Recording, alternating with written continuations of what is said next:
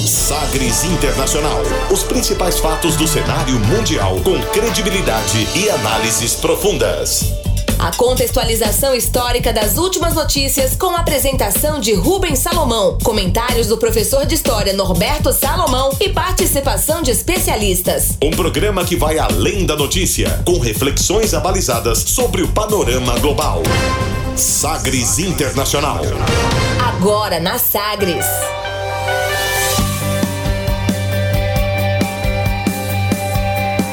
Olá, seja muito bem-vindo a mais uma edição do Sagres Internacional, esta que é a centésima terceira, número 103. Eu sou Rubens Salomão e a partir de agora com você, ouvinte Sagres, os fatos precisos e análises credenciadas sobre os principais temas mundiais. E você confere nesta edição o tema do dia: Portugal, eleições em meio à pandemia. Os primeiros anúncios e decisões da gestão de Joe Biden nos Estados Unidos. Homenagens e eventos online marcam o Dia Internacional em memória às vítimas do Holocausto. Escassez de vacinas deflagra o primeiro conflito entre União Europeia e o Reino Unido no pós-Brexit. Porta-voz da Casa Branca afirma que Brasil vai ser parceiro-chave dos Estados Unidos no combate às mudanças climáticas. E ainda a música da banda de rock que adotou uma inusitada estratégia para fazer shows durante a pandemia. Estes outros destaques aqui no Sagres Internacional, que já está no ar. Você conectado com o mundo. Mundo. O mundo conectado a você. Sagres Internacional. E como sempre, o programa conta com a produção, comentários do professor de História e Geopolítica, Norberto Salomão. Oi, professor, tudo bem? Olá, Rubens, tudo bem? Olá a todos aqueles que nos acompanham. Estamos aqui, como sempre, firmes e fortes para refletirmos sobre o cenário internacional. Vamos que vamos, edição número 103 e você manda aqui a sua opinião, a sua sugestão. O WhatsApp da Sagres está sempre liberado, é o 984001757, número 62, 984001757 também. Você pode mandar e-mail aqui pra gente pelo jornalismo arroba sistemasagres.com.br. Participe, mande aqui a sua opinião, seu feedback, sua sugestão ou crítica também. E começamos o programa de hoje conferindo uma declaração de destaque nesta semana. Agora, as frases bem ou mal ditas por aí. Abre aspas. Abre aspas nesta edição para o presidente dos Estados Unidos, Joe Biden, que anunciou aumento no número de vacinas distribuídas aos estados americanos nesta semana para a partir da próxima e afirmou que o plano de vacinação do governo estava pior do que era esperado. Abre aspas para Joe Biden. Recently discovered in the final days of the transition and it wasn't until the final days we got the kind of cooperation we needed, that once we arrived, the vaccine program is in worse shape than we anticipated or expected. After a review of the current vaccine supply and manufacturing plans, I can announce that we will increase overall weekly vaccination distributions to states, tribes, and territories from 8.6 million doses to a minimum of 10 million doses. Starting next week, that's an increase of 1.4 million doses per week. And you all know, if I may note parenthetically, you all know, know that the vaccines are distributed to states based on population. They're based on population. And so the smaller the state, the less vaccine, the bigger the state, the more they get. And uh, so this is going to allow millions of more Americans to get vaccinated sooner than previously anticipated. Oh, foi que ele disse? O que foi que ele disse? É o que foi que disse aí Joe Biden, você que gastou um pouco do seu inglês, a gente traduz aqui, abre aspas. Nós descobrimos recentemente, nos dias finais da transição, só quando tivemos a cooperação de que precisávamos, que quando chegamos o programa de vacinação está pior do que nós antecipamos e esperávamos. Depois de reavaliar a oferta de vacinas e as plantas de fabricação, eu posso anunciar que vamos aumentar os números semanais de vacinação em geral, tanto para estados e territórios. Dos atuais 8 milhões e 600 mil doses para um mínimo de 10 milhões de doses por semana começando na próxima semana.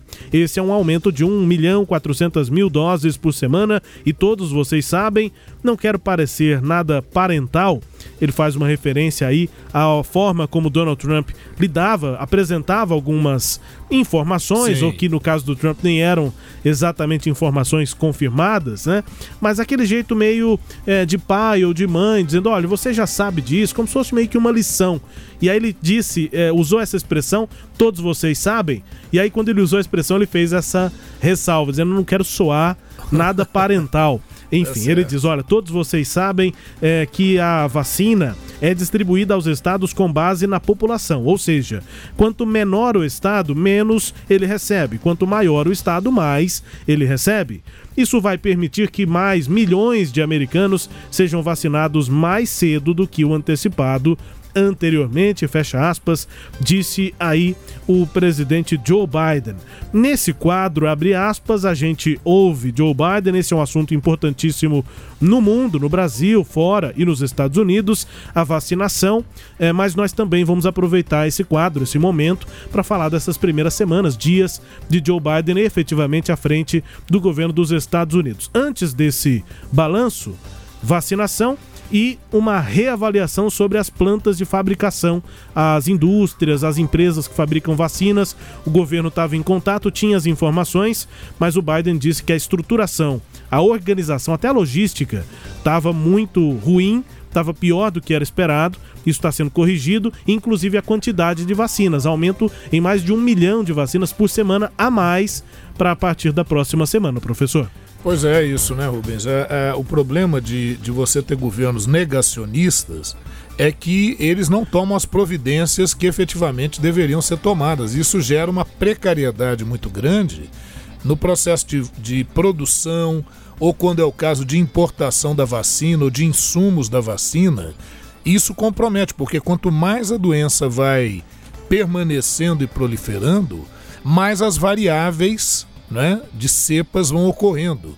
E a gente não sabe quais podem ser as consequências nocivas disso. Portanto, a vacinação é, rápida em massa é fundamental para que a gente possa superar no mundo, né, no Brasil e no mundo, nos Estados Unidos, enfim, esse problema que é seríssimo. Nós estamos vivendo uma situação caótica, onde 2021 não se apresenta nada otimista pelo que a gente tem visto em relação a isso. Está tendo crise de vacina na Europa, no Brasil não precisamos nem falar, né? Todos os dias é o que os jornais têm apresentados, um bate-cabeça das autoridades.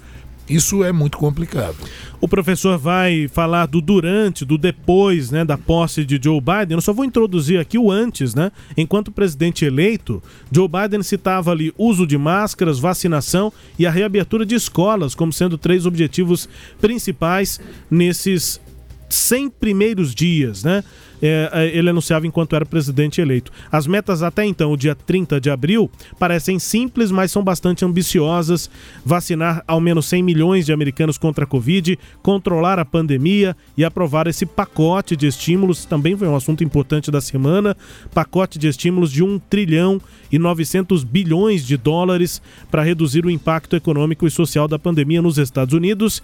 É, o, o Biden chegou a dar uma declaração que repercutiu muito, poderia estar aqui no nosso abre aspas, mas a gente focou na vacina, mas sobre o pacote que precisa passar pelo Congresso, ele disse agora, no final dessa última semana, numa daquelas passagens que eu já tinha dito antes na situação do Trump, mas que é muito comum em todas as presidências lá dos Estados Unidos, quando ele está chegando, saindo da Casa Branca de helicóptero, aquele helicóptero que parece um jato, né? Um negócio gigantesco, gigantesco né? e com aquele barulhão no fundo. Então ele deu uma declaração dessas de passagem, uma repórter perguntou sobre o pacote, ele falou: olha, e a dificuldade para aprovar aprovar, ele falou: olha, a gente vai aprovar com ou sem os republicanos. E que não, o que não é exatamente verdade, né? O, o pacote precisa é, ter alguns votos republicanos. É. Bom, essas eram as metas antes, professor. Tem também a questão do Acordo de Paris, o rompimento com a Organização Mundial da Saúde, muitos dos assuntos até tratados na eleição e que, como presidente eleito, Biden antecipou que tomaria, que faria e de Isso. fato tem pautado algumas das ações dele agora como presidente efetivamente, professor. Pois é, você, você disse bem nessa introdução, quer dizer, além da retomada do Tratado de, de Paris e de, de voltar a, a, apoiar a OMS, fazer parte da OMS, é, obviamente vai também no sentido de fortalecer a OMC, né, a OCDE, enfim, esses organismos internacionais e multilaterais que são importantíssimos. Né? Agora, além disso, uh, eu, eu registrei aqui alguns aspectos que eu achei interessantes a essa semana. Primeiro, a ligação do Biden com Lopes Obrador, que é o presidente do México, que inclusive declarou também essa semana que está com Covid-19, né? Ele que, apesar de ser de esquerda, né, Rubens, tem aquele que, aquele tom negacionista em relação à doença, mas à medida que ela foi avançando, ele teve que mudar muito desse seu aspecto, né? Uh, o presidente do México, o André Manuel López Obrador, ele informou na, na sexta-feira, dia 22, que conversou por telefone com o presidente Biden, Joe Biden. É a primeira vez que ambos conversam como chefes de Estado, né? Porque eles já tinham conversado antes quando o Biden era vice-presidente. E é, é, afirmou que os dois falaram sobre migração, Covid-19, cooperação. Lógico que o Obrador está muito satisfeito com o fato do, do Biden ter realizado a, a, suspensão da construção do muro e que a imigração se resolve de outra maneira, que é com desenvolvimento dos países que são fronteiriços. Né? É... E em comunicado, o Ministério das Relações Exteriores do México informou que o Obrador parabenizou o Biden né, pela posse, desejou, desejou sucesso do governo e manifestou a vontade de trabalhar de forma conjunta com uma agenda bilateral, que é importantíssimo, né?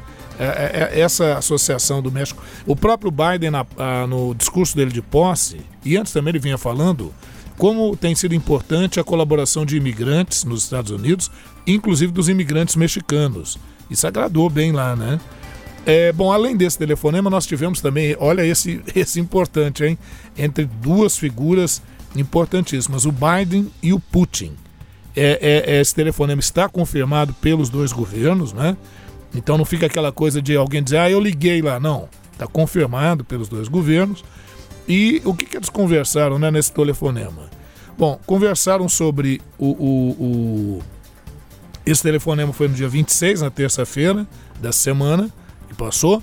E o, o Joe Biden, ele Nesse telefonema, eles conversaram, né, ele conversou lá com Putin sobre a prisão do Alexei Navalny, né, ativista que a, a, o governo russo acusa, ele está sendo processado lá por evasão de, de, de fiscal, é, por fraudes, mas ele nega isso, ele diz que ele está sendo processado por perseguição política porque ele é um dissidente do governo do Vladimir Putin. O, o né? que não seria novidade na gestão Putin, o né? que não seria e novidade. nem na Rússia, como nem na, Rússia. na história. E o Navalny, que todos sabem, é, recentemente é, foi envenenado. Foi tratado na Alemanha. A Rússia nega que tem, o governo russo nega que tenha qualquer envolvimento com isso. É, o governo russo chega a acusar o Navalny de ter se envenenado para. Né, daria tempo dele chegar e ser socorrido, uhum. mas para ele comprometer o governo do, do, Putin. E aí ele voltou, ele resolveu voltar para a Rússia. Ele voltou para a Rússia porque ele quis. E quando ele voltou para a Rússia, ele já fez um documentário denunciando que o Putin tem um verdadeiro castelo, um palácio, é, um valor praticamente incalculável. O Putin nega que esse palácio seja dele, mas a verdade é que ele está lá preso, vai responder por alguns processos. Isso tem gerado manifestações em Moscou, é, em outras é, localidades da Rússia. Muita gente foi às, ru às ruas. Lá em Moscou, o governo já isolou uma área onde as manifestações poderiam ser feitas, que é uma forma de tentar conter conter os manifestantes. Bom, o Biden conversou com Putin sobre isso, mas não se aprofundou muito, porque seria um assunto mais interno. O outro assunto que eles conversaram foi sobre a Ucrânia e a disputa entre Rússia e, e Ucrânia pela região da Crimeia, Nesse sentido, os Estados Unidos já se posicionou, falando que é um defensor da soberania ucraniana. Então já houve um posicionamento. E talvez a parte mais importante desse telefonema tenha sido a extensão do pacto nuclear que estava até então rompida, estremecida. O, o presidente, ex-presidente Donald Trump havia se retirado desse acordo e o Biden agora volta propondo a extensão desse acordo. Parece que vai dar sim liga essas negociações. Essas são algumas dessas primeiras ações do Biden e também de como o, o governo dele já precisa se posicionar em temas que são é, nevrálgicos, digamos assim, Sim, né? Sim, é, é, para envol... as relações internas e externas. E externas. Vai envolver questões como, por exemplo, a questão de Taiwan em relação à China, a questão de Hong Kong, tem coisa. Os uigures, né? Falamos semana passada. Sim. E, Rubens, a Angela Merkel, lá da Alemanha, ela tem. É, é ela conta, pelo menos, com a colaboração do Biden, porque a intenção da União Europeia, que é capitaneada pela Alemanha, estabelecer uma tributação sobre as gigantes da internet, como Google, Apple, Facebook. Né? Eles acham que eles têm que pagar tributo. A França é, já tinha realizado essa medida em 2019. É, aprovou medida de tributação e o Trump não gostou nada disso, né? Tanto é que o Tim Represália ele é, aumentou em 100% as taxas alfandegárias sobre o queijo francês e produtos de beleza àquela altura. Agora, com Joe Biden, essas conversas vão ser retomadas. Uma outra que o Biden também retoma agora o plano de incluir a ativista negra, a Harriet Tubman, lá do século XIX, que foi escrava, fugiu durante aquele período da Guerra de Secessão, auxiliou a fuga de escravos, né? Para que ela seja incluída na nota de 20 dólares. Então sairia aí o presidente Andrew Jackson e entraria Harriet Tubman, uma negra ex-escrava, né? Isso deixa os supremacistas brancos loucos, né? Arrancando lá os cabelos, né? Os bigodes, enfim. E houve já um, um, até um plebiscito, né? Foi feita uma, uma chamada para que as pessoas votassem e 600 mil americanos pediram para que a mulher tivesse a sua imagem estampada, uma mulher né, tivesse a sua imagem estampada na cédula de 20 dólares. Então é muito possível que isso aconteça sim. Quando o Donald Trump foi perguntado sobre isso, ele disse que isso era uma. não passava de uma campanha do politicamente correto, porque essa proposta vem desde o período Obama, mas quando entrou o Trump, ele cortou essa possibilidade. Ele disse que isso não passava daquela historinha de politicamente correto e que, se fosse o caso, que ela fosse colocada na nota de 2 dólares, que está fora de uso. né? Mas então tudo leva nesse sentido. Sim.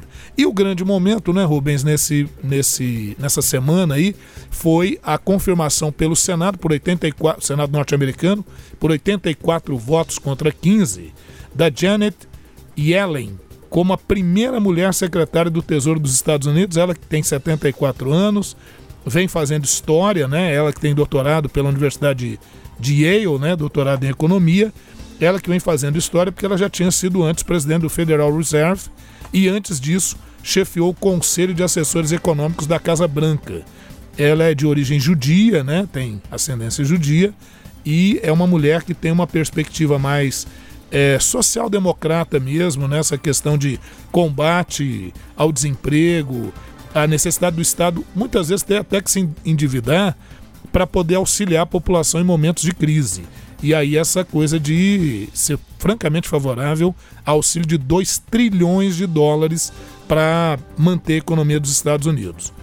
O Biden também desfaz o legado do Trump na saúde com decretos sobre o Obamacare. Por quem não se lembra do Obamacare, o, o, o Obama tentou é, é, incluir uma, um, um, maior contingente de, de cidadãos estadunidenses em programas de saúde, em seguros de saúde. Isso gerou muita polêmica porque o cidadão seria obrigado a fazer um seguro de saúde. Porque lá nos Estados Unidos não tem o SUS como a gente tem aqui no Brasil. Lá é basicamente tudo privado. O Estado subsidia uma ou outra coisa. Isso foi muito criticado pelo Trump. O Trump não conseguiu derrubar o Obamacare, mas conseguiu estabelecer decretos que dificultavam a atuação desse plano. Então o Biden volta agora com essa questão da Seguridade de Saúde nos Estados Unidos, obviamente fazendo algumas adaptações e, e Ele diz que isso é muito importante, principalmente frente à crise da Covid aí 19, né?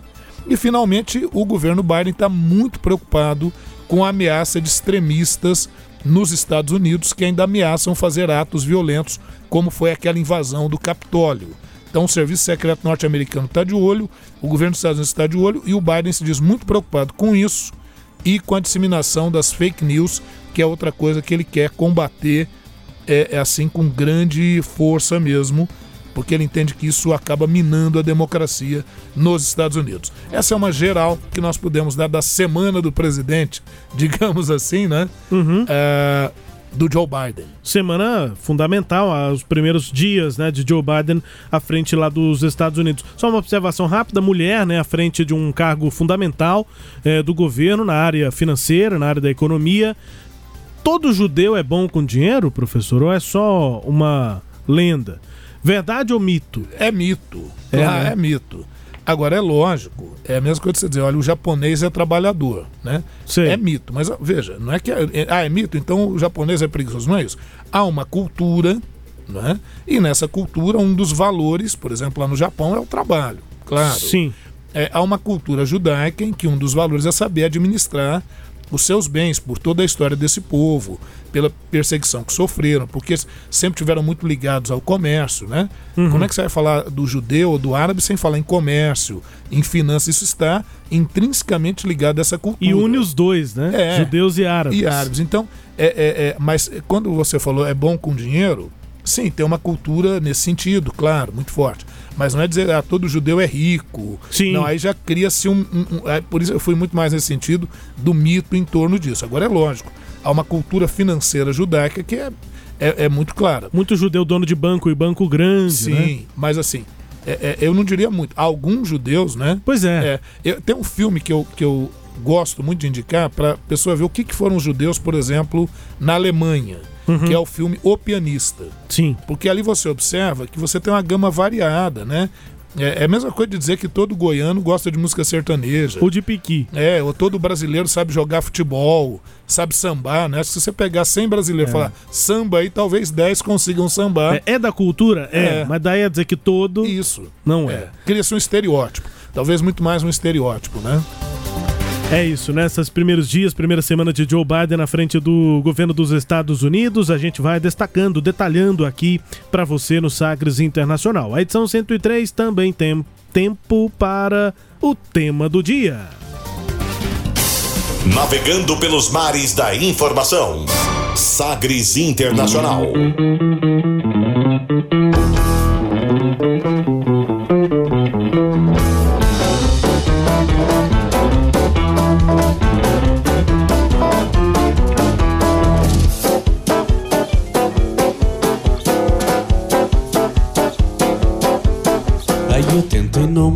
Deixar que tudo fosse igual. Lembrar-me que a pior estava bem no menos mal, mas ele há usos e abusos que não podem continuar.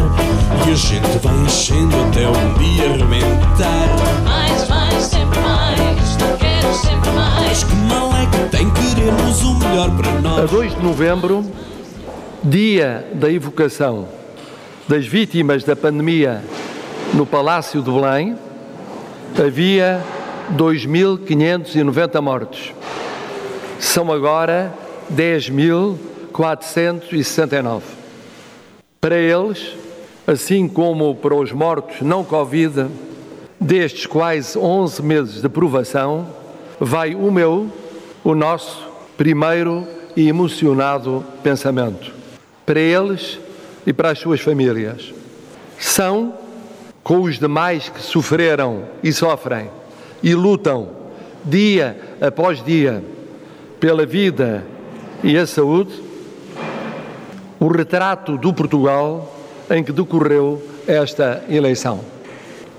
Em plena pandemia agravada em janeiro, com estado de emergência e confinamento inevitável, com crise económica e social, queda de crescimento e projeção na pobreza e nas desigualdades. Numa Europa e no mundo, também abraços com a pandemia, de novo a tenderem a fechar fronteiras. Para os portugueses, cá dentro, nos Açores, na Madeira, no continente, e lá fora, os que, na comunicação social, proporcionaram uma campanha única neste contexto tão difícil. Levantar um pouco a voz, não temos que marchar contra os canhões, basta gritarmos a plenos pulmões. Entre as brumas da memória, ergue-se a mesma história em repetições. Essa música é Livro de Reclamações, professor, da banda Anakin. É portuguesa, né? De rock, mas é um rock meio enfadeado, né? É. Um pouquinho de mistura fado. com rock. É, um, um rock um pouco mais misturado, banda Anakin. Nós vamos ouvir músicas aqui recentes, novas, portuguesas, para elaborarmos aqui o tema do dia, que é Portugal. Passou por eleições, professor, nesse momento de um pico é, terrível, né, da pandemia. Bom ouvir português no Sagres Internacional também, né? Apesar do sotaque, ou principalmente por conta do sotaque. E aí por isso até é, destaquei aqui por um tempinho um pouco maior a fala do presidente reeleito Marcelo Rebelo de Souza, eleição em meio à pandemia. E aí ouvimos ele dizendo, né, sobre os números. Em novembro dois mil e tantos mortos. E aí, no dia em que ele venceu a eleição, no dia seguinte à eleição, mais de 10 mil e agora 11 mil, né? Isso. Passando de 11 mil mortos em Portugal. É, são números muito, muito né? assustadores, porque é pouco tempo. É muito pouco tempo. Digamos que de março ali, abril, desde que começou a pandemia para Portugal e para a Europa, dois mil e tantos mortos. E aí, de novembro para cá, veja, são três para quatro meses, já é, esse número se quintuplica, né? É, elevou muito, né? A situação caótica, né, Rubens? É, a reeleição do Marcelo Rebelo, é, o mandato do presidente em, é, em Portugal são cinco anos. né? Então, o, o- o Marcelo Rebelo ele se reelege pelo Partido Social Democrata, lá em Portugal. O primeiro-ministro é Antônio Costa, que é do Partido Socialista, e ele já vinha à frente nas pesquisas, havia uma grande possibilidade. Poderia ocorrer um segundo turno, mas ele próprio na campanha usou o argumento de que um segundo turno arrastaria ainda mais, mais gente teria que voltar a votar, que seria melhor acabar com isso no primeiro turno mesmo, e o, o argumento dele até ganhou a- a- o apoio da população. Em Portugal, o voto não é obrigatório, então sempre há uma abstenção considerável, mas nesta eleição foi de forma realmente É. é, Eu, eu, eu, grandiosa. eu acho muito legal ouvir o português de Portugal, porque é, é, eu, eu, pelo que eu sinto, a gente estava conversando aqui fora do ar, é que eles têm uma visão diferente das coisas, né? Eles É. valorizam coisas diferentes do que nós valorizamos, e aí isso fica claro no tipo de palavra que Sim, eles usam, maneira, na forma como eles tratam as coisas. Não é, não é só o sotaque, o jeitinho de Sim. falar mesmo, mas a forma como abordar as questões é, é diferente. É a cabeça portuguesa é diferente e muito inteligente também, muito Sim. interessante também, uma forma diferente. Eu acho até às vezes uma forma mais elaborada, É. é, um pouco mais estudada de, de olhar as coisas. É, é, é o europeu, E de tratar a né? tradição também, exatamente. Isso, europeu. É isso. Hein, Rubens? Então, olha o que, que acontece. Nós tivemos 60% de, de abstenção né, na- nas eleições, óbvio, está em meio a uma. a- além da pandemia de restrições, mas dos votos válidos, o Rebelo ele teve 60,7% dos votos e a candidata socialista, mas que saiu como independente, porque o, o Partido Socialista em si declarou que não tinha candidato. Sim. Lá isso é possível. A Ana Gomes, ela ficou com 12,97% dos votos. E aqui, sinal alerta vermelho, né? O André Ventura, que é o único eleito pelo, pelo partido Chega, que seria o partido mais próximo do que seria uma extrema-direita em Portugal, ele é o único do, do, do parlamento lá em Portugal. Né? E o partido foi, surgiu em 2019, naquela onda de extrema-direita lá, o Chega, olha o nome do partido, Chega, que esteve no movimento Basta, né? Aí sai Sim. o partido Chega. Ele, olha é, a expressividade, ele teve 11,9%. É muita Então ele coisa. ficou em terceiro lugar ali. É, o índice de abstenção, eu falei 60, né? Para ser mais preciso, 60,51% dos votos, isso em meio ao agravamento da pandemia. Só para esclarecer, É, se- só para 60,5% dos, 51%. dos eleitores não foram votar. não foram votar. E aí dos votos, Sess- a, a é, eleição ele- do Rebelo. É, isso. Dos votos, ele teve 60%. Isso, tá? isso. É, o Estado português é, é uma república constitucional unitária semipresidencial. O que, que é isso? É diferente um pouquinho do parlamentarismo, porque no parlamentarismo, o chefe de Estado ele realmente não tem uma interferência tão direta no governo. Aqui em Portugal, o chefe de Estado, que é o presidente, ele não governa, mas é ele quem nomeia o primeiro-ministro e o gabinete de ministros. Óbvio que ele precisa ter a aquiescência, a aceitação do parlamento, mas é ele quem nomeia.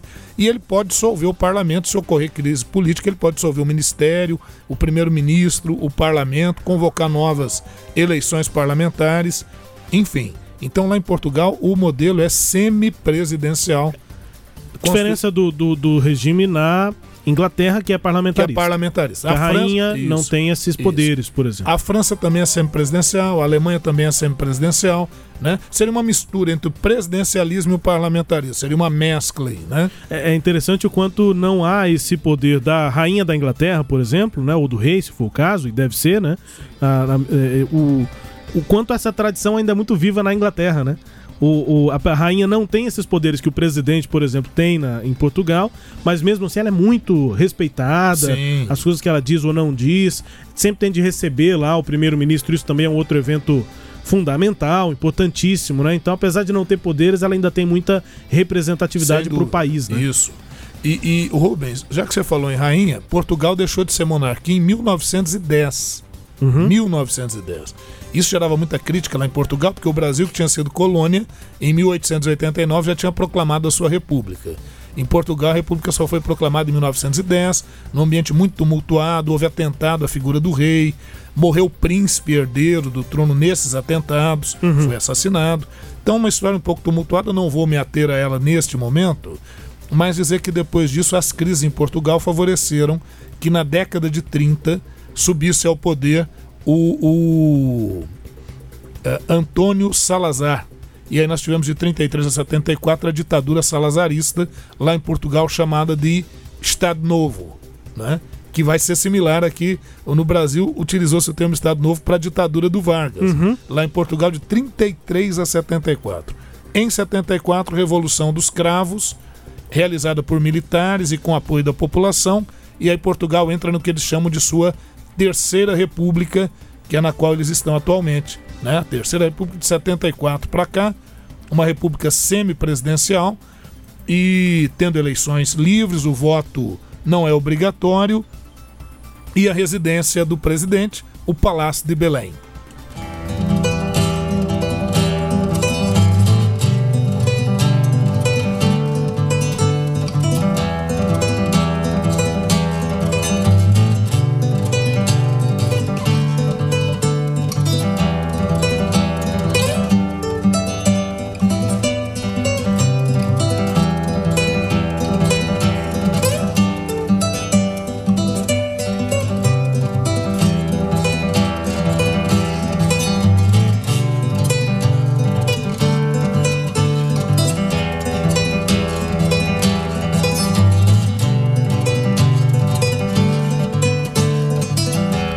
Essa é uma daquelas, professor, e nós dois gostamos muito de violão, uma daquelas Sei. que a gente ouve e fala, não, mas não é só um violão. Não pode ser. É. Só uma orquestra, deve ter uns dois, três, não é um violão. E aí a gente que tenta tocar, a gente é, né, não toca praticamente nada, mas gosta, tenta. A gente ouve uma música dessa, ou às vezes vê alguém tocando tão bem assim, né? E fala, pô, que filha da mãe, hein? É, dá, Você fica com vontade assim até de xingar. O... E esse é o filho da mãe, professor. dá vontade de estudar mais, Mas né? é o nome dele. É o filho da mãe? É em ele então, Em aí. Portugal é o filho da mãe. Filho da mãe, né? Filho da mãe. Eu, eu é, fui buscar músicas de Portugal e encontrei esse que é uma das referências, né? é, da música Violonista. é, moderna, é um violonista que une clássico com a música tradicional também é, portuguesa e também o rock. Então é o filho da mãe, músico Rui Carvalho, que faz as cordas aí do violão soarem como uma orquestra, né? Um violonista português também aqui ilustrando o nosso tema do dia, professor. Muito bom. Ô Rubens, o Marcelo Rebelo de Souza, como eu disse, foi um dos fundadores do PSD, que é o Partido Social Democrata Português. Seria lá o PSDB deles lá. Sim. Né? Partido de centro, né? Social Democrata. E ele é o fundador, está afiliado ao partido até hoje. O primeiro mandato do Souza foi iniciado lá em 2016, né? Marcado pela proximidade com o governo do primeiro-ministro Antônio Costa, do Partido Socialista. Então seria mais ou menos, já imaginou aqui no Brasil uma fusão do PT com o PSDB? Ia gerar críticas, né? Sim. E lá em Portugal não foi diferente. Essa aproximação fez com que setores de direita criticassem as eleições é, é, é, e os eleitores de esquerda também criticassem a própria postura do Partido Socialista. Então o Partido Socialista hoje ele anda bastante rachado. O Antônio Costa, que é do Partido Socialista, continua apoiando a figura do Marcelo Rebelo, viu? Ele ainda é apoiador do Rebelo. Agora, lá nós tivemos, como eu falei há pouco, uma eleição dentro da eleição. Porque como o primeiro lugar já estava praticamente definido, que o Marcelo Rebelo seria eleito, ficaram de olho quem seria o segundo colocado. Quem ficou em segundo lugar foi a candidatura independente da Ana Gomes, que apesar de ser do Partido Socialista, o Partido Socialista não quis lançar nenhum candidato nesse momento, e isso acabou dando aso, dando espaço para a candidatura do André Ventura, que é do Chega, que é esse partido que. O Chega, na verdade, eu, eu tentaria aproximá-lo do PSL, mas não é o PSL. Seria muito mais essa proposta de partido do Bolsonaro aqui no Brasil. Né? É, o nome é Aliança pelo Brasil. Eu ia- Ainda não é, foi viabilizado, isso. mas a ideia. Porque é um partido novo, né? É, o PSL tem uma história anterior ao Bolsonaro. Isso, Nesse isso. caso, não. Chega é de direita e é novo. Isso. Então seria estaria muito próximo disso, sabe? Aqui dessa, de- dessa tentativa do partido do Bolsonaro. Esse esse André Ventura, né, que já é já é um deputado, né, o único deputado do partido lá, mas está conseguindo fazer lá um, um- um furorzinho, né? Um barulho. um barulho. E o pessoal já vai estar de olho nele para as eleições municipais lá em Portugal, no partido Chega, que vai avançando, né? Vai se, devagarinho vai se firmando aí. Então isso tem causado assim algum temor lá é, em Portugal, né? E gerando uma, uma certa divisão interna, né? Dentro da própria esquerda portuguesa.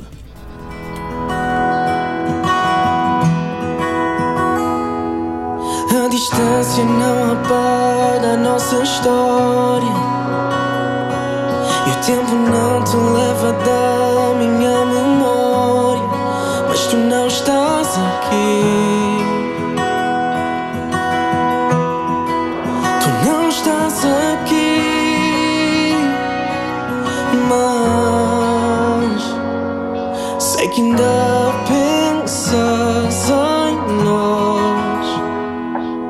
queres ouvir a minha voz. Por mais que digas que eu me consigo esquecer, sei que tens medo. É a sofrência portuguesa aí, professor. Música Tarde Demais com Nuno Ribeiro, muito famoso em Portugal, cantor romântico. É, é o Luan Santana português? Pode ser, porque É, o timbre é, é, bem parecido e o estilo da música romântica, né? Sofrência ali, você Isso. ainda pensa em nós e tudo, mas agora, aí o refrão vem, é tarde demais. Agora, Nuno lembrou- Ribeiro, uma das músicas portuguesas aqui no tema. É, lembrou quase aquela pegada menudos, né? Sim, tem a É, ver, né? Aquela coisa assim.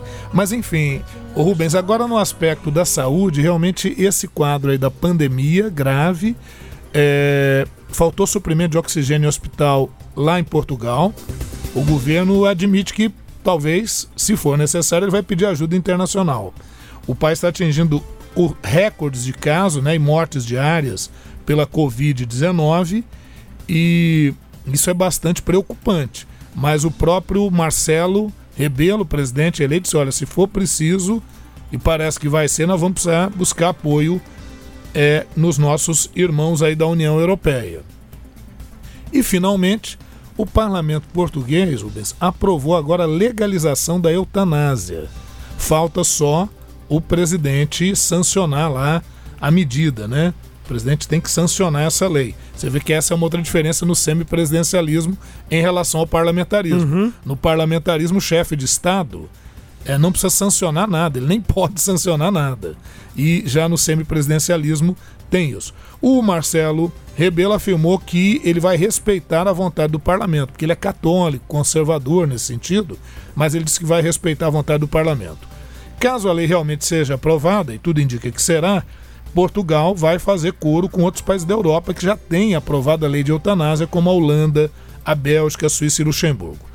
É só lembrar que a, a eutanásia é o fato de você que está ali sofrendo demais com uma doença normalmente terminal, você pode optar por pôr fim à sua própria vida. Cada país tem uma regra, cada país que tem a lei de eutanásia tem uma regra. Lá em Portugal é o seguinte: as pessoas com mais de 18 anos vão poder pedir auxílio se estiverem em estágio terminal e sofrendo com dores insuportáveis e para as quais os medicamentos já não têm grande eh, resolubilidade, né? Há exceções, se o paciente não estiver mentalmente capaz de tomar essa decisão. Só que aí vão, vão ter aqueles negócios, né? Da, da família entrar na justiça para conseguir a eutanásia, né? Porque tá o, pai, a mãe, o parente está sofrendo muito. É uma possibilidade. O processo será permitido apenas para cidadãos portugueses e para residentes legais. Isso é para evitar aquela migração de gente que quer fazer uso da eutanásia se mudar para Portugal. Bom, da terrinha, o que nós tínhamos era isto, né? Para a gente dar uma geral lá em Portugal, país pelo qual nós temos certamente grande apreço, né? Que pese toda a história de exploração, Portugal, Brasil, colônia e tudo, mas há sim aquela, aquela relação histórica e cultural com Portugal, né? Sem dúvida, sem dúvida. Portugal no nosso tema do dia, eleição, né, no momento de eh, crise por conta da pandemia, eh, números que estão subindo de forma muito intensa, né, muito preocupante lá em Portugal, aqui no nosso tema. Olha, é intervalo, a gente vai para o intervalo com música, mas daqui a pouco você vai conferir. Homenagens e eventos online marcam Dia Internacional em memória das vítimas do Holocausto.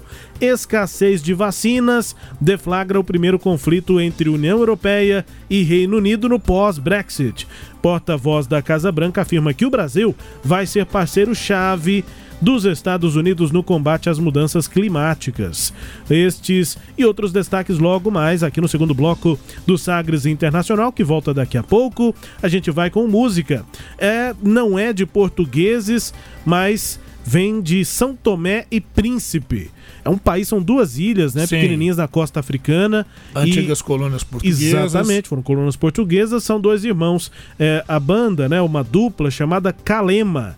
E essa dupla de dois irmãos gêmeos é, que são nascidos em São Tomé e Príncipe, que é uma ex-colônia portuguesa, e que se formaram, foram ainda muito jovens para Portugal para estudar música, também produção né, de, de vídeos, enfim, audiovisual, e agora estão com músicas que estão tocando muito bem, principalmente em países de língua portuguesa, em destaque para próprio São Tomé e Príncipe e Portugal. Dupla Calema com a música Até Amanhã, com a participação da Diana Lima e da dupla Toy Toy T-Rex, que são DJs ali, né, do hip hop, você vai ver que o ritmo é contagiante. Ouça aí e a gente volta daqui a pouco Ô, com mais Sagres Internacional. Rubens, Sim. Só lembrar que São Tomé e Príncipe são co- ex-colônias portuguesas, são país, é, é o país da África, né?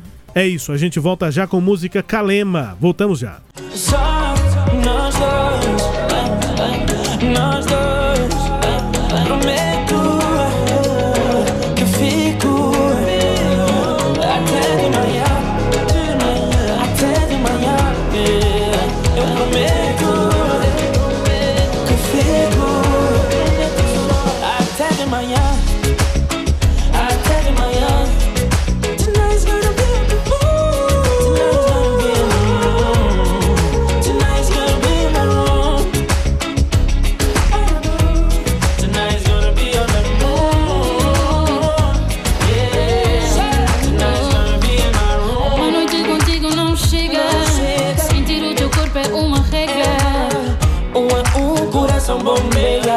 Mesmo que eu me solte, ela sempre tenta me atentar.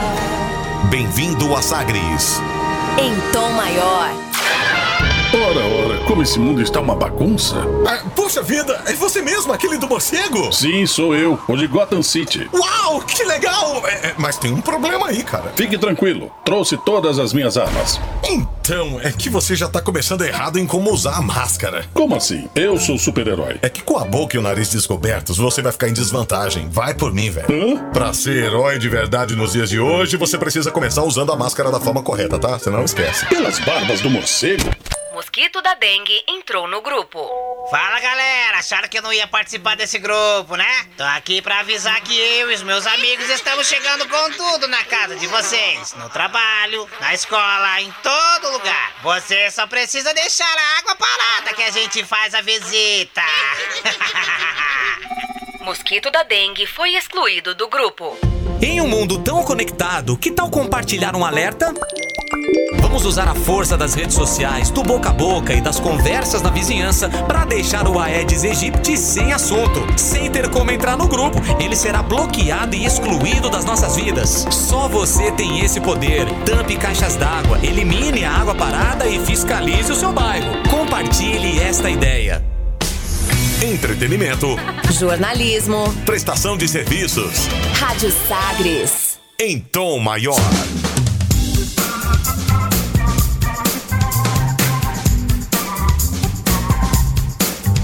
Estamos de volta com Sagres Internacional nesta edição 103, comigo Rubens Salomão e com o professor de História e Geopolítica Norberto Salomão. A partir de agora, para girar as informações pelo mundo. Velas ao mar. As homenagens às vítimas e sobreviventes do Holocausto, que completou 76 anos na última quarta-feira, dia 27, ocorreram online por conta da pandemia do coronavírus. Velas com os nomes de vítimas do nazismo vão, eh, foram acesas né, para lembrar dos 6 milhões de judeus assassinados. O embaixador de Israel no Brasil, Yossi Shelley, disse à CNN as seguintes palavras. Cada embaixada, cada escola, cada lugar onde tem judeus recebe essas velas para ligar uma vela na memória das pessoas. Falar 6 milhões 6 milhões é um número que não significa nada, mas atrás desses 6 milhões tem um nome.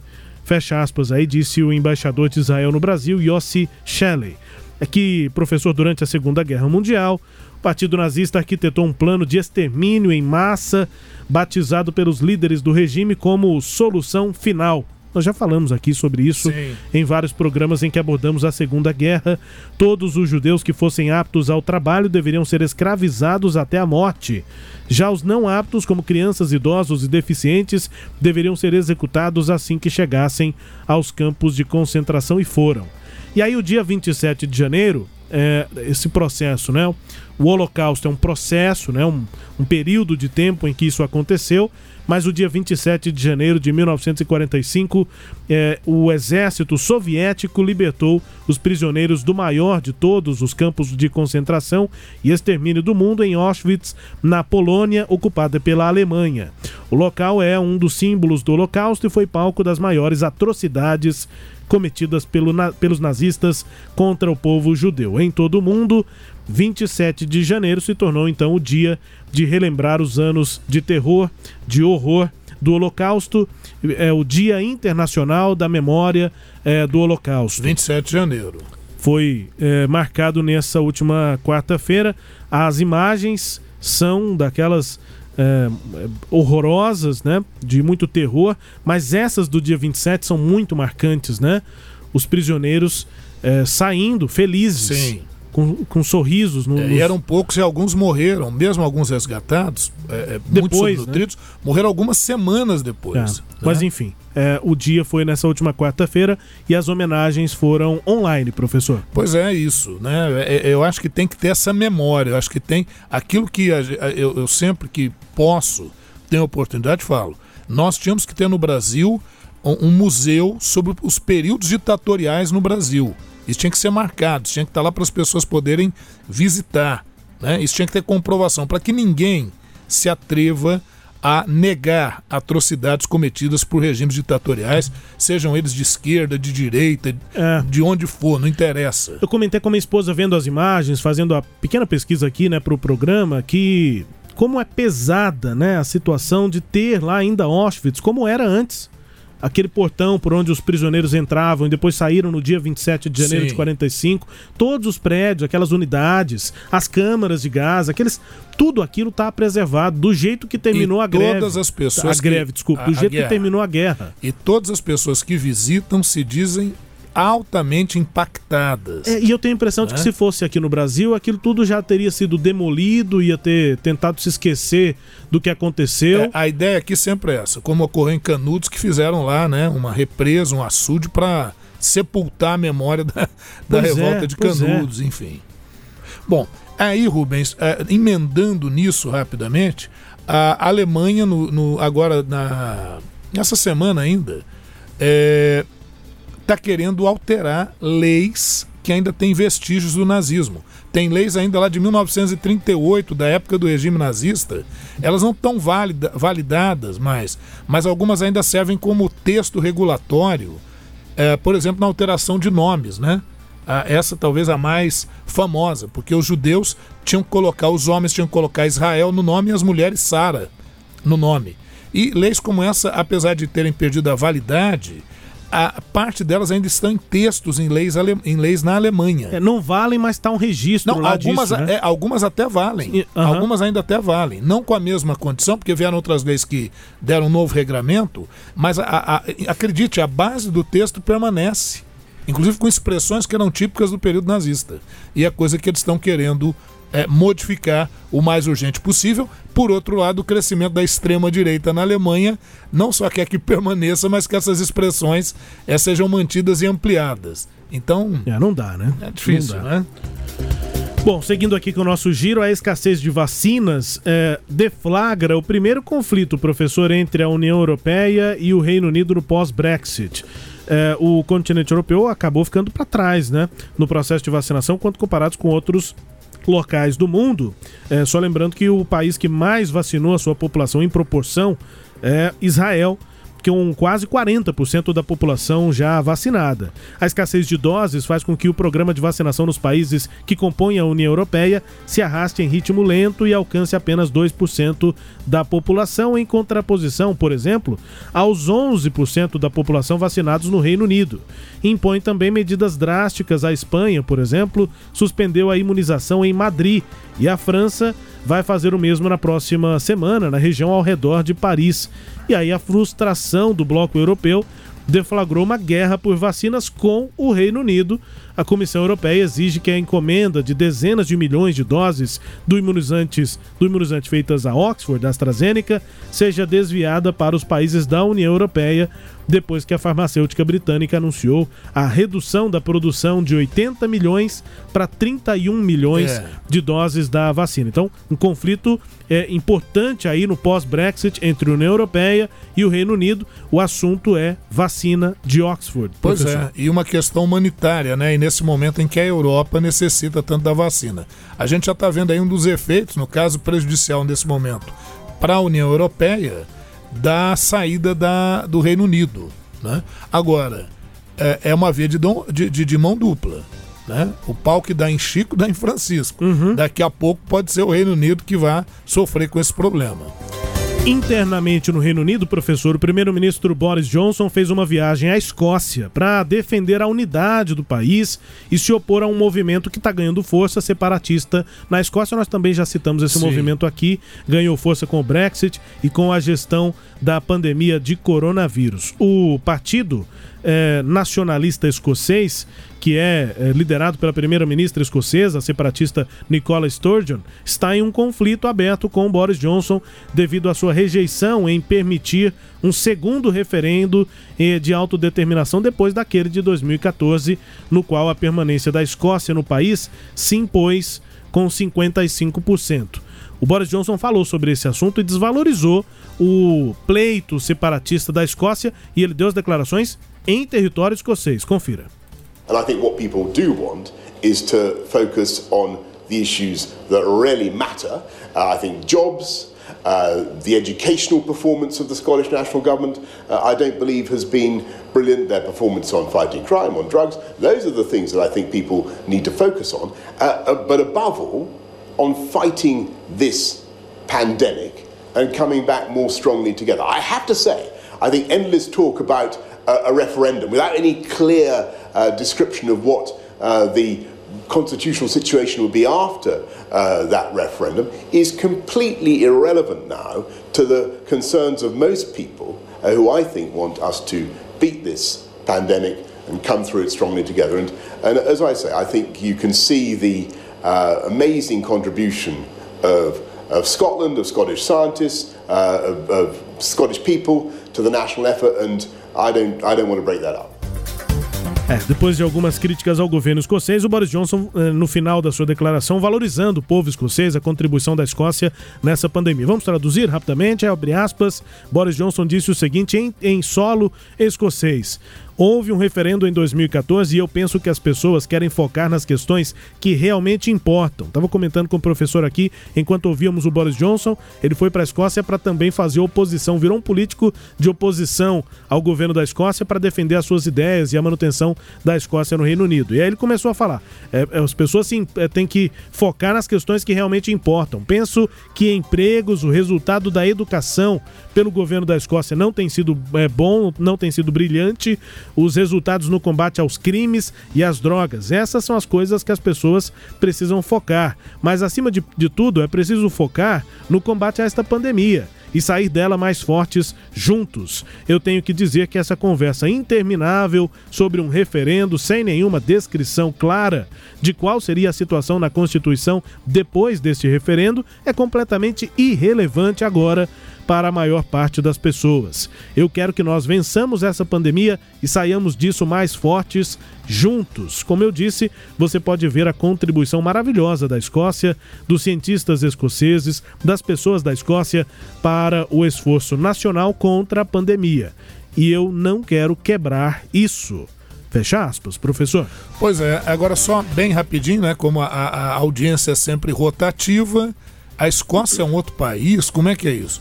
O país é o Reino Unido da Grã-Bretanha e Irlanda do Norte. Então envolve Inglaterra, Escócia, País de Gales e Irlanda do Norte. Esse é um país só. Acontece que naquele plebiscito que foi feito pelo Brexit, lá na Escócia eles foram contrários ao Brexit e, portanto, já diziam que eles queriam se manter ligados à União Europeia e agora têm pressionado muito por um plebiscito para essa separação, inclusive usando argumentos que o Boris Johnson usou na campanha para que a, o Reino Unido se separasse da União Europeia. Né? Então, esse é um problema que o Boris Johnson vai ter que enfrentar. Eu achei que ele mandou muito bem nesse discurso, hein? É isso, né? Político tem que mostrar a posição dele, não é ofendendo o adversário, é mostrando com argumentos, é convencendo por meio de argumentos, mesmo que esses argumentos não sejam plenamente verdadeiros, mas essa coisa de esgrimir com as palavras e de colocar posições em que você busca agregar elementos dentro de um movimento. Achei que ele mandou bem, vamos ver se isso vai ter efeito para os escoceses. Eu, na verdade, duvido, né? porque eles estão muito fortemente nesse posicionamento de uh, uma separação em relação à, Inglaterra, até porque é uma questão histórica, né? Quem já, ah, já, já viu o filme, né? Coração Valente e tal, que fala lá do movimento de independência escocês ainda, lá no século XVII, né? Então, é isso. O Ernesto nos convidou. Brasil Internacional.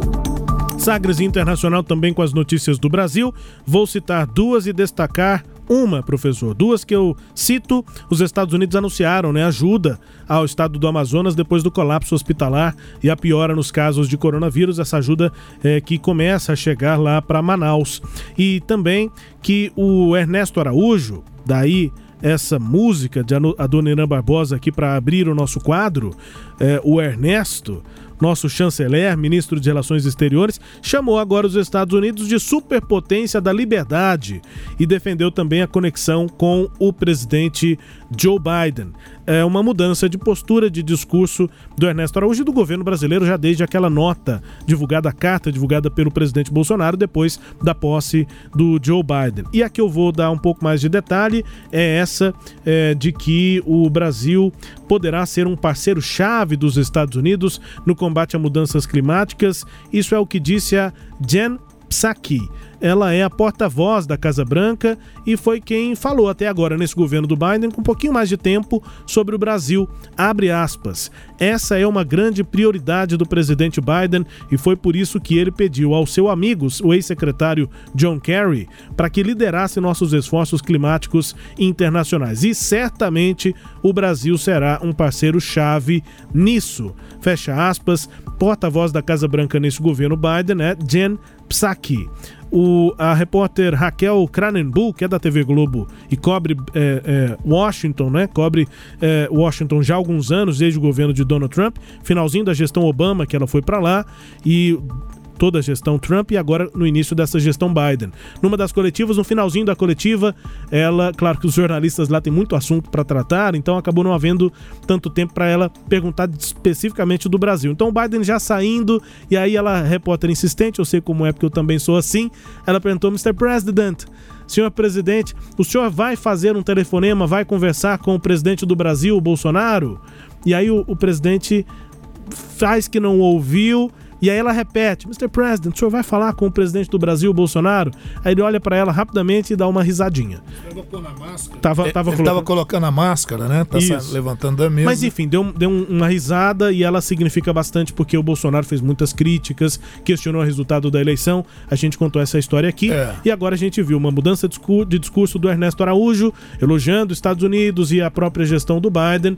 E essa declaração da Casa Branca, essa é a intenção do governo Biden. Mas essa, nessa fala aparentemente amistosa, está embutida uma ameaça, né, uma posição dos Estados Unidos em relação ao que é o governo Bolsonaro. Eles não são bobos, sabem qual é o governo que está por aqui, por isso querem dizer que querem parcerias. Se o Brasil quiser se dispor a fazer as parcerias nos termos dos Estados Unidos, tudo bem. Se for manter a, posição negacionista em relação também ao meio ambiente, bom, aí a conversa muda de tom, professor. É, não, não tem como, né, Rubens, ouvintes? O Brasil ele tem que se adequar a esse cenário internacional. Né? Aí não vou nem perder meu tempo fazendo crítica à diplomacia brasileira, até porque ela vai mudar. Eu estou imaginando que agora aí talvez meados de fevereiro até o final de fevereiro, talvez Ernesto Araújo nem seja mais o chanceler do Brasil. Nós já antecipamos a primeira edição do Sagres Internacional. Se ele, se o ministro mudar, Primeira de- de- desse ano que você fala? não, na primeira de todas. Ah, de todas. É, tá. quando a gente Verdade. explicou o porquê dessa Sim, sim. vinhetinha, dessa música, Sim. ah, o ministro pode mudar, mas a música fica, porque a gente gosta mesmo é do, do Adoniran Barbosa. É verdade, mas eu pensei que você estava falando de mais recentes Não, não. que vão mostrando aí essa, essa grande possibilidade de uma de, de mu- mudança ministerial, aumento de ministérios no governo Bolsonaro, enfim. O Brasil tem que se adequar. A questão é simples assim, né?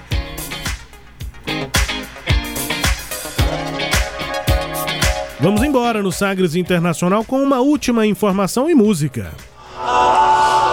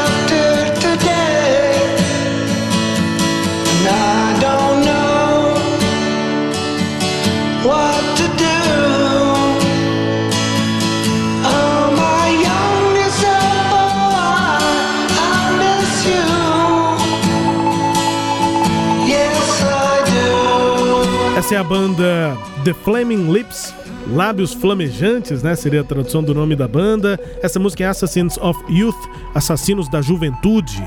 Música bastante crítica. Essa é uma banda de rock alternativo lá dos Estados Unidos, com esse tom assim meio psicodélico, né? Nada comparado à nossa Bugarins, que é a referência mundial de música psicodélica, de rock psicodélico hoje no mundo, que é goiana, né? Com os meninos aqui do Bugarins, inclusive fazendo muito sucesso fora, né? Fazendo turnês aí pra fora, mas é, vamos dar valor aqui a Flaming Lips, é, principalmente por conta das imagens, né, professor, do que fizeram. É, já, eram, já era uma banda marcada por shows diferentões, com jogo de luzes, com, com é, figurinos dos, dos músicos. E aí, do meio da pandemia, já desde o ano passado, eles fazendo clipes, assim, imagens é, de apresentações em que os músicos, a banda e quem assiste aos shows dentro de bolhas.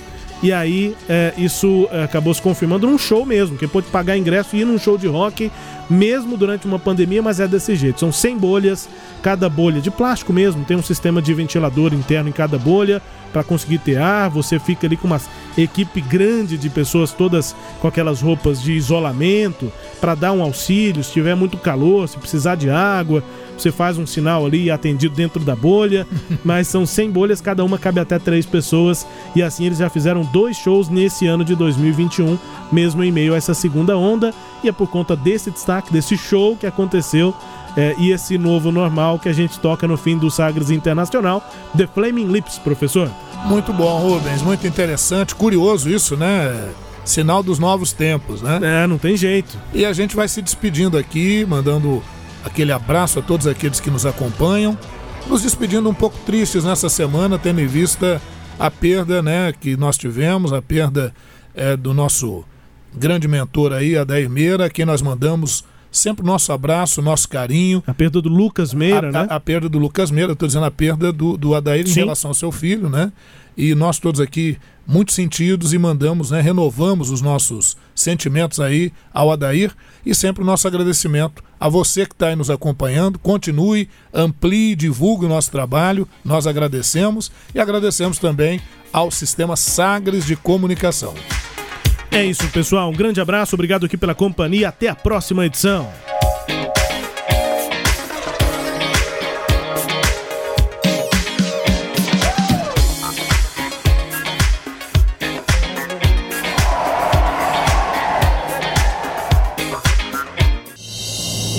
Você ouviu Sagres Internacional. Os principais fatos do cenário mundial com credibilidade e análises profundas.